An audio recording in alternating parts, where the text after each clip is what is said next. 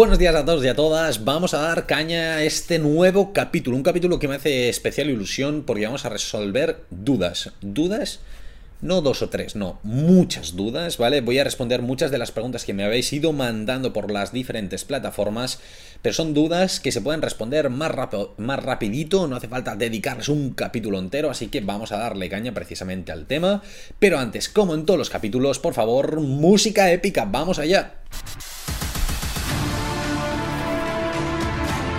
Muy bien, pues nada, lo dicho, estás escuchando Dos Cafés para Deportistas, el podcast de Javier Hoy, este podcast en el que hablamos de nutrición deportiva, estrategias para mejorar el rendimiento, para dar un paso más allá y petarlo en la pista, en la cancha, en la piscina, sea donde sea que hagas tu deporte. Así que vamos al tema hoy respondiendo muchas dudas, pero antes quería agradecer a nuestros patrocinadores, Yamai Coffee, una empresa dedicada al café de especialidad, este café que ha demostrado mayores beneficios para la salud, tanto para la población general como para deportistas, mejorando nuestro rendimiento. Así que súper bien. Y luego a Crown Sports Nutrition, una empresa dedicada a la nutrición del deportista y muchos de sus productos con el sello Informete Sport, este sello que demuestra que son productos libres de sustancias dopantes. Por lo tanto, estupendo para el deporte. Dicho esto, podemos empezar. Vamos a ir resolviendo dudas. Así que vamos al tema. Voy a poner a grabar también eh, otra cámara por si acaso. No vaya a ser que haya algún problemilla. Pero vamos al tema. Vamos al tema con dudas. Móvil en mano. Vamos a desbloquearlo se me, acaba de parar el móvil, fatal. Así que vamos al tema. Mirad, eh, si tienes 14, 15 años, ¿cómo...? A ver, un segundo, un segundo, un segundo. Espera, espera, espera, que me están saltando cosas en el ordenador y me da que se me va a bloquear alguna cosa. Vale, en principio está todo bien. Seguimos, seguimos. Vuelvo. Si tienes 14, 15 años, ¿cómo puedes conseguir buen físico eh, si no recomiendas hacer déficits calóricos? Vale, Vamos paso por paso. 14-15 eh, años es una etapa totalmente de desarrollo. ¿Por qué decimos lo de evitar déficits calóricos en este periodo? Básicamente porque puede dificultar el desarrollo a nivel de masa muscular, de crecimiento, de todo. Entonces, en estas fases es altamente recomendable no hacer déficits calóricos, sino tú vas comiendo, haces actividad física la que tú necesites, adecuar la nutrición a la actividad física, pero evitar déficits calóricos precisamente para esto. Entonces, ¿cuándo puedo empezar a hacer, entre comillas, déficits calóricos si realmente se necesita? Pues cuando se acabe este, esta etapa de crecimiento. ¿Esto qué quiere decir? Pues em, sobre los 22 más o menos en el caso de las chicas, eh, de los chicos, un poquito antes en el caso de las chicas unos añitos más, dos, tres añitos antes, ¿vale? Pero em, eso sí que es cierto, que bueno, valorar realmente si hace falta este déficit calórico, si es más un tema estético, un tema a nivel rendimiento, habría que verlo un poquito más en detalle el porqué de este déficit calórico. Pero bueno, entonces, si no hacemos este déficit calórico, ¿cómo puedo mejorar mi físico? Esto ya es otro tema, ¿no? pero bueno, entrenando más así de claro. Nosotros eh, muchas veces lo digo, este balance, ¿no? Directamente, pues bueno, si nosotros comemos más eh, de lo que gastamos con el ejercicio físico, pues bueno, vamos a subir de peso. Si, baja, eh, si comemos igual a lo que estamos gastando a nivel de, ejercicio físico, nos vamos a mantener. Y si hacemos, por ejemplo, más ejercicio físico de lo que comemos, entonces vamos a bajar de peso probablemente grasa corporal por este gap a nivel de déficit calórico que se genera. Remarcamos eh, intentar evitar déficits calóricos en etapas de desarrollo, ¿vale? Muy bien, tendríamos aquí la primera pregunta. Eh, yo creo que queda bastante resuelta. Podemos seguir al siguiente punto. Ok. ¿Por qué mi hermano mayor mide metro ochenta, el pequeño metro setenta y cinco y yo, el canijo pone, a 1,65, nos alimentamos igual de pequeños con mis hijos es lo mismo y comen lo mismo, ¿vale? Intuyo que esto ya es una persona mayor, ¿vale? Que, nos lo pregunta. En primer lugar, hay que tener en cuenta que la genética aquí juega un papel clave. No es lo mismo la genética que, se pueda tener entre hermanos. Esto es evidente. Hay uno que te puede salir más rubio, otro más moreno, otro más de por sí como más fuerte, otro más flaquillo, ¿vale? Más escuálido, ¿vale? Esto una. Pero yo ahí va mi pregunta. ¿realmente estáis comiendo exactamente lo mismo? Yo entiendo que, por ejemplo, en casa se puede hacer el mismo desayuno, la misma comida, la misma cena, las mismas cantidades de cada cosa, estáis pesando los alimentos de cada cosa, cada comida toda la vida, probablemente no. Y fuera de casa les vas a ir siguiendo así como en plan, Uy, somos eh, em, trillizos y vamos en plan siameses juntos todo el día comiendo exactamente lo mismo. Probablemente no. Entonces, el desarrollo va a ser muy diferente. También el desarrollo a nivel de altura, de composición corporal va a ir muy asociado a la actividad física que se realice.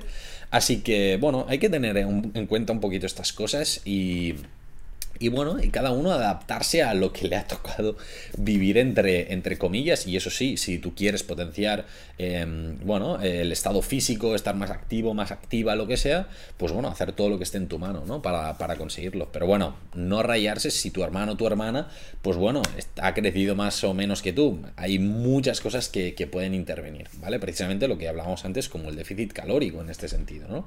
Bueno, Ah, y otra cosa, y otra cosa. Realmente tú puedes estar comiendo lo mismo, pesar los alimentos y comer lo mismo. Pero, ¿realmente necesitáis exactamente lo mismo? ¿Vuestro metabolismo, vuestra eh, genética interna os pide exactamente lo mismo? Pues probablemente no. Es más, lo más probable es que sea que no. Entonces, mm, probablemente si tú comes lo mismo que tu hermano o tu hermana, a uno le esté yendo súper bien, incluso eh, esté comiendo de más y por lo tanto puede generar más desarrollo y al otro pues incluso que estar por debajo o estar estándar, ¿no? Entonces, bueno, todas estas cosas hay que tenerlas en cuenta y por lo tanto la clave es acudir a un profesional que te diga exactamente pues cuáles son tus necesidades y de ahí adaptarlas y jugar en detalle con esto, ¿vale? Así que nada, ahí lo tenemos. Vamos a por la siguiente pregunta. Mm, vale. Javi, pero sin hablar de dieta, ¿sueles comer en algún momento puntual fuera de, de algo saludable? En plan pizza, burger, alguna cosa de estas. Muy bien, esto es. Eh, me gusta esta pregunta, ¿no? ¿Los Nutris siempre coméis sano? Bueno, hace ya un tiempo hablé, hablé sobre el tema y yo diría que no.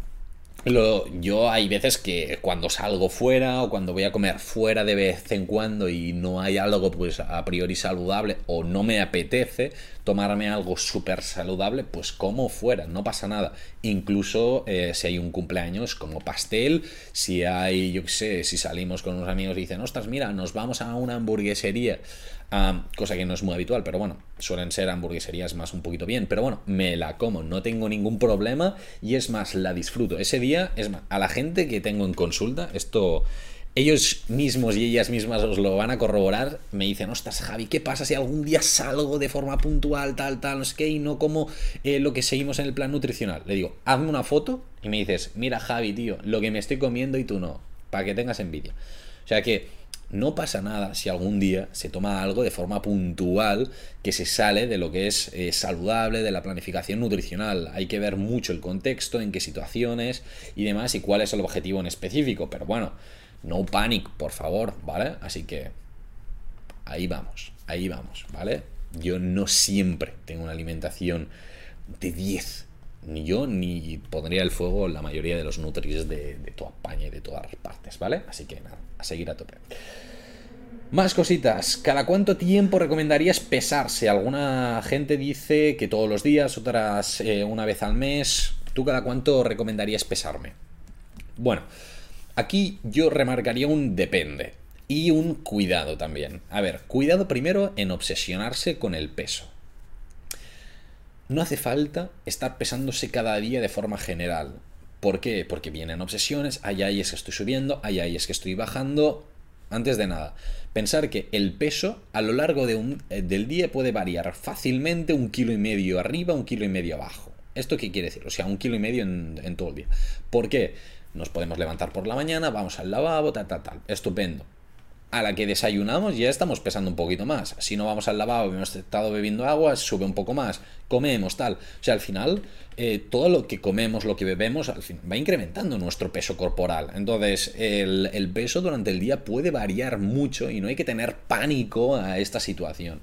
Así que, bueno, esto en primer lugar de no pánico con el peso, no darle tanta importancia. Segundo, ¿Por qué hace falta pesarse tantas veces? Realmente, ¿qué información te está aportando? ¿El peso realmente nos aporta tanta información como pensamos? Bueno, yo como nutricionista deportivo le doy realmente poca importancia al peso corporal, excepto en casos concretos en el que hay categorías por peso que lógicamente hay que llegar y demás, pero esto ya es al final de este proceso. De forma general, yo no le doy un peso súper grande al peso, yo me fijo en masa muscular, masa grasa, masa ósea en algunos casos, eh, cantidad de agua en el cuerpo, ¿sí? ¿Por qué? Pues porque al final esto, estos datos sí que nos dan un reflejo de de la evolución objetiva del, deportista o de la deportista. Nos dice si está entrenando bien, si no lo está haciendo, si está mejorando bien a nivel de composición corporal, si estamos yendo hacia el objetivo. El peso corporal no me da información. Me dice, vale, si ha subido o ha bajado, pero ¿de qué? ¿De grasa? ¿De músculo? ¿De agua? No, no, no nos da mucha información. Entonces diría, de forma general, si vas al Nutri cuando vayas. Antes no hace falta que te peses, a menos de que te lo digan de forma explícita lógicamente. Si no vas al Nutri, ¿cada cuánto? Pues bueno, una vez al mes si quieres, pues para tener un control. Si tienes un objetivo más en detalle, pues, pues yo qué sé, una, vez a la semana si te apetece, sin obsesión. También hay casos en los que, por ejemplo, yo cuando he estado en equipos de fútbol, pues promuevo el que se pesen cada día antes del entreno. Incluso antes y después del entreno en algunos casos. ¿Por qué? O al menos en unas fases. Para ver un poquito cuál es el peso perdido, pero no para ver cuál es el peso que tienen eh, en ese momento, sino para ver el agua que pierden o cómo vienen a nivel de composición corporal en ese momento, pero para tener algo, más datos en los que comparar y con los que jugar, pero ya no con una finalidad de decir, uh, eh, estás más, eh, con más peso, castigado, ¿sabes? Estas cosas, no, no, ah, para nada, sino simplemente para tener un control incluso del agua que se pierde durante el entrenamiento, que es algo totalmente diferente, ¿vale? Yo creo que con esto también queda resuelta la duda. Vamos a por la siguiente pregunta. Ay, ay. Eh, ay, ay. Un segundo. No sé por qué. El móvil. Ostras, casi, casi se me muere el móvil, ¿eh? Madre mía, no sé qué ha pasado. Muy bien, pues nada, vamos a la siguiente pregunta. el móvil me está haciendo cosas muy raras, pero bueno, no sé qué pasa aquí. Ah, aquí, vamos a... Ahí, ahí, lo tenemos, lo tenemos. Casi pierdo todo lo del móvil, no pasa nada. Vamos al tema. ¿Algún consejo para alguien que va a estudiar nutrición? Me encanta esta pregunta, me hace mucha ilusión. Yo siempre lo digo, yo soy muy friki de la Nutri.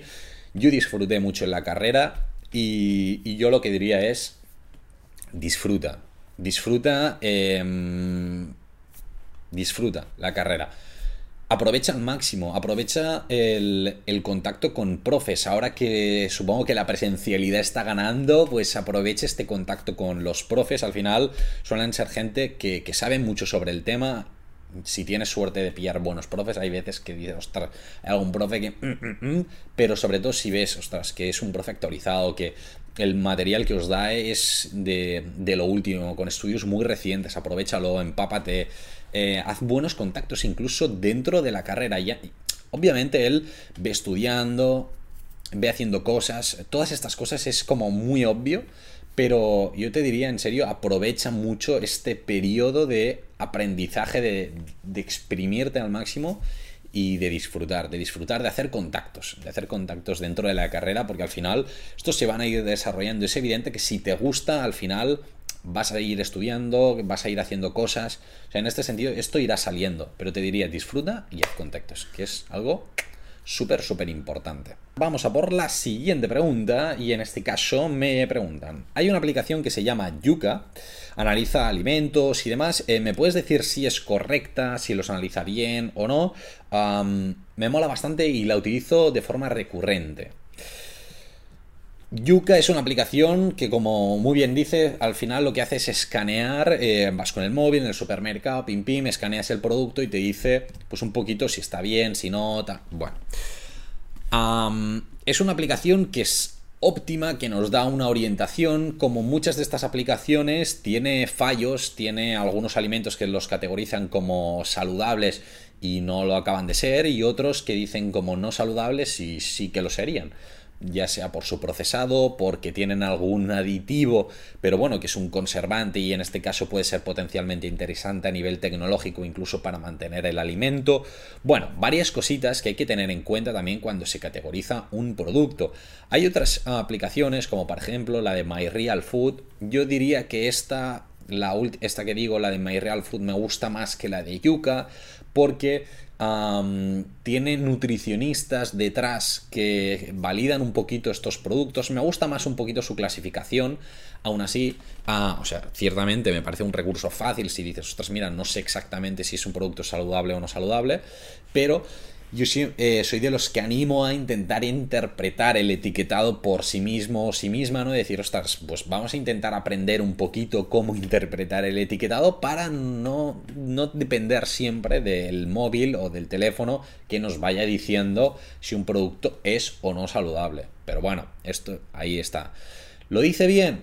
Mm, más o menos. ¿Mejor eso que nada? Probablemente. Probablemente si dices, ostras, quiero empezar a comer mejor, tal, quiero em, utilizar alguna aplicación, pues bueno, puede ser interesante. Sí, podría ser potencialmente interesante. Así que ah, ahí tenemos esta duda. Express. Ah, vamos a por la siguiente, que la tendríamos aquí. Eh, las frutas congeladas que vende en este caso Mercadona, al estar congeladas, pierden sus propiedades.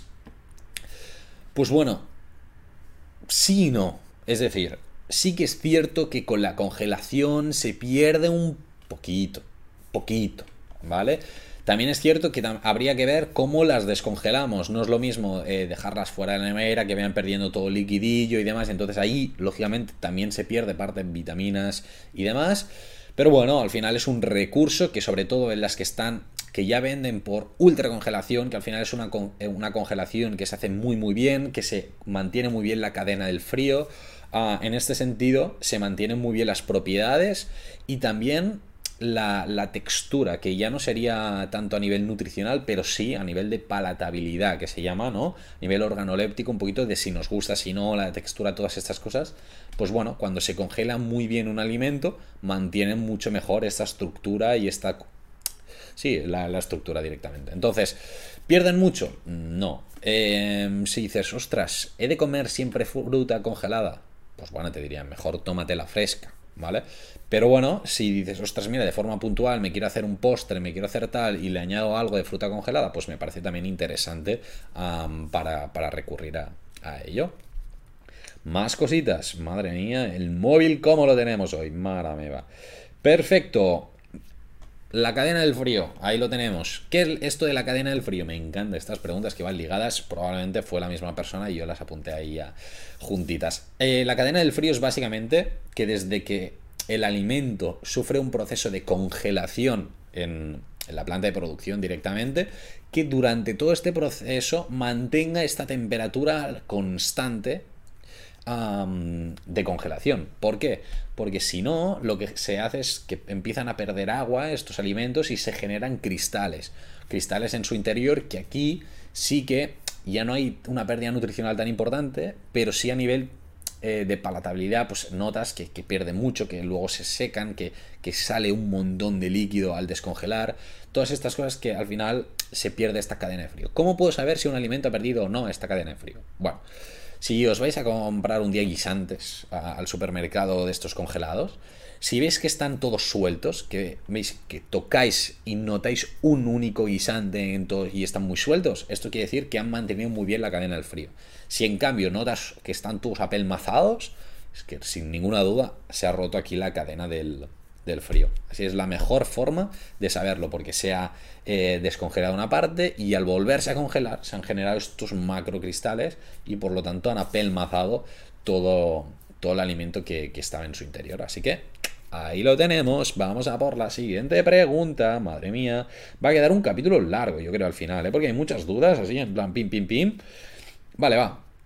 ¿Podrías eh, enfocar en nutrición y vitaminas que pueden ayudar a mejorar el estado de la piel? Bueno, sí que es cierto que hay eh, vitaminas, minerales y demás que pueden mejorar el estado de la piel, pero si ir al detalle en la nutrición de solo para la piel, yo lo que quería es primero asienta una buena base a nivel nutricional, asegúrate que estás comiendo bien carbohidratos, que estás comiendo bien proteínas, que estás comiendo bien cantidades de grasa, fruta, verdura. ¿Por qué? Porque si no tenemos esta base muy bien consolidada, puede haber déficits nutricionales y aquí sí ver perjudicada la piel, eh, todo, todo a nivel general, eh, pero la piel, por la pregunta. Entonces, iría un poquito más aquí a decir, va, vamos a consolidarlo todo. Y si ya está bien consolidado, pues sí que es cierto que hay algunas, como bueno, vitamina C, biotina y demás, que, em, que pueden favorecer a tener mejor calidad, pues esta piel, mayor elasticidad, mayor recuperación en casos de pues una, una rascada, una herida debido a, por ejemplo, una cirugía, todas estas cosas que pueden ser interesantes. Pero remarco, asentaría primero una muy buena base a nivel nutricional. Más cosillas. Madre mía, madre mía, ¿qué tenemos aquí? A ver. Eh, ¿Cómo rápido? ¿Es malo o es un mito? Una buena pregunta, la verdad, en este caso. yo, yo soy de los que piensa que, a ver, comer rápido no es que sea malo de por sí, sino que, bueno, cuando comemos lento, favorecemos la acción de todas las enzimas que tenemos a nivel digestivo, desde las amilasas que tenemos en la saliva y empiezan ya la digestión en boca, como todas las que tenemos a nivel interno. Cuando comemos rápido, además, favorecemos que nos entre más aire en el estómago. Entonces, genera también más gases, genera también más estrés, más agobio. En muchos casos, cuando comemos rápido, nos puede generar agobio y no acabar de sentar bien la comida. Son varias cosas a tener en cuenta. Yo diría, si podemos comer despacio, pero no despacio en plan muy lento, sino tranquilamente comentas un poco si estás comiendo con alguien, que a veces es también más interesante, ¿no? El poder comentar, hablar tranquilamente mientras comes un ritmo pausado en este sentido. No hace falta en una comida tomarte dos platos y el postre en 10 minutos. ¿Sí? Podemos comer un poquito más tranquilamente, despacio y, disfrutando de esta comida que al final también es algo interesante. Ya no tanto a nivel nutricional que también, que como decimos la digestión es mejor, sino también a nivel de... Mm, social de estrés y, de, cabeza, ¿vale? Y de disfrute de la comida, que es algo también importante. Muy bien, pues seguimos avanzando porque si no la cámara se va a quedar sin batería, porque madre mía, está fallando yo creo que por eso.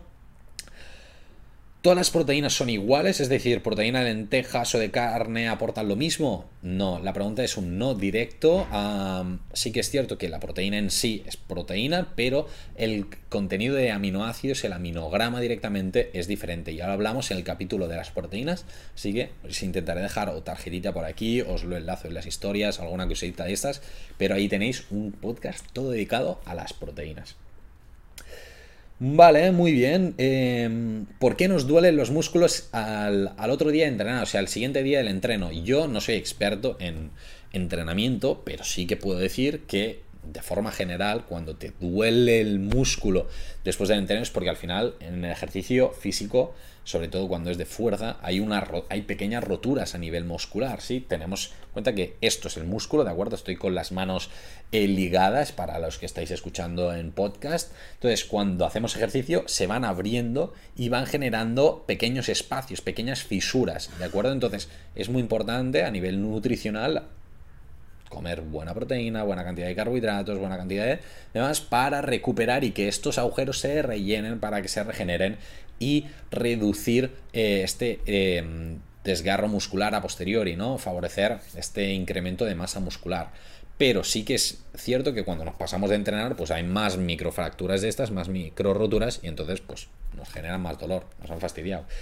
Más cositas, más cositas. Em, aquí lo tenemos. ¿Qué es esto de Yuker que muchas veces llevas en las camisetas o eh, en ropa? Pregunta interesante. Más preguntas. ¿Qué es esto de Yuker que llevas en las camisetas, sudaderas de vez en cuando? Vale. Hoy llevo casualidad total. Pues básicamente, Yuker, eh, me hace bastante ilusión esta pregunta, la verdad, porque es un proyecto que empezamos hace ya un tiempecito con unas amigas y es más que nada para eh, concienciar sobre el bienestar animal, en el que ropa directamente que va destinada a una parte de los beneficios a entidades que tienen mucha relación con el bienestar animal. Y en este sentido creía que es un, bueno, un tema importante en el que me gusta involucrarme, en el que creo realmente Y, por qué no el promoverlo desde aquí, ¿no? El simplemente el llevarlo es una marca de ropa con la que yo trabajo, así que lógicamente pues mm, es una camiseta mía directamente, ¿no? Entonces ahí la tenemos. Creo que es un proyecto que te puede molar bastante si te mola todo el tema del bienestar animal, si, bueno, si todas estas cositas te estás planteando reducir un poquito el consumo de carne, todas estas cosas yo creo que te pueden molar, así que nada, Yuker, Yuker directamente, yuker.com, puedes copiar o you en Instagram y, ver qué cositas hay por ahí, que seguro que, hay alguna cosa que te va a interesar un montón. Así que nada, vamos a por la siguiente pregunta. Muchas gracias por preguntar esto, molado, me la verdad. Más cositas. tenemos... A ver, a ver. Va, vale. Ah, vale, sí, ya está, ya estábamos. Era ya la última pregunta. Madre mía, ¿cómo acabamos? Qué guay, acabando con un proyecto personal. Eh, me mola, me mola. Ya sabéis que yo soy bastante fan de hacer proyectos y emprendimientos, así que este es uno que, que me gustó bastante y bueno, que me gusta bastante hacerlo. Y al hacerlo con gente que vamos, conozco desde hace muchísimo tiempo, pues aún me hace más ilusión. Así que nada, el capítulo lo damos por zajado, puntos clave, podríamos decir muchísimo. Lo voy a intentar hacer incluso como pequeños recortes del podcast para tener como las preguntas sueltas y las colocaré, no sé si en TikTok o en, Instagram o donde sea. Pero bueno, aquí tenéis todo el capítulo en desarrollo completo. Espero que vaya muy bien. Cualquier duda, sabéis que me las podéis mandar y habéis visto ahí recopilatorio de varias dudas respondidas y nos vemos el próximo jueves en un nuevo capítulo del podcast de Dos Cafés para Deportistas. Que vaya súper bien la semana. Un saludo.